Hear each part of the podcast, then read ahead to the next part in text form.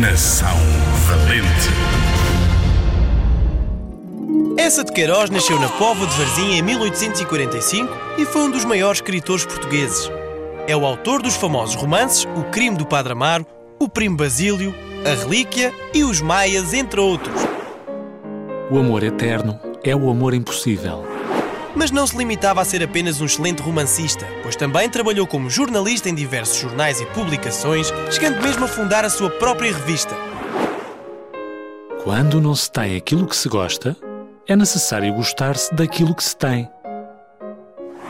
A sua forma de escrever era considerada realista e às vezes chocava as pessoas, porque falava de coisas que não eram muito habituais para a época.